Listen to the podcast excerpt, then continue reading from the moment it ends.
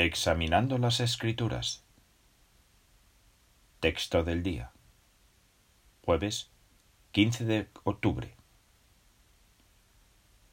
Estemos pendientes unos de otros para motivarnos a mostrar amor y hacer buenas obras. Hebreos 10:24. En cierta ocasión en que Jesús estaba en la región de Decápolis, le trajeron un hombre sordo y con un impedimento del habla. Él se lo llevó aparte y lo curó. ¿Por qué no lo hizo delante de todos? Quizás porque se dio cuenta de que, como era sordo, probablemente se sentía incómodo entre la multitud. Es verdad que nosotros no podemos hacer milagros, pero sí podemos y debemos prestar atención a las necesidades y sentimientos de nuestros hermanos. Jesús trató a aquel sordo con consideración.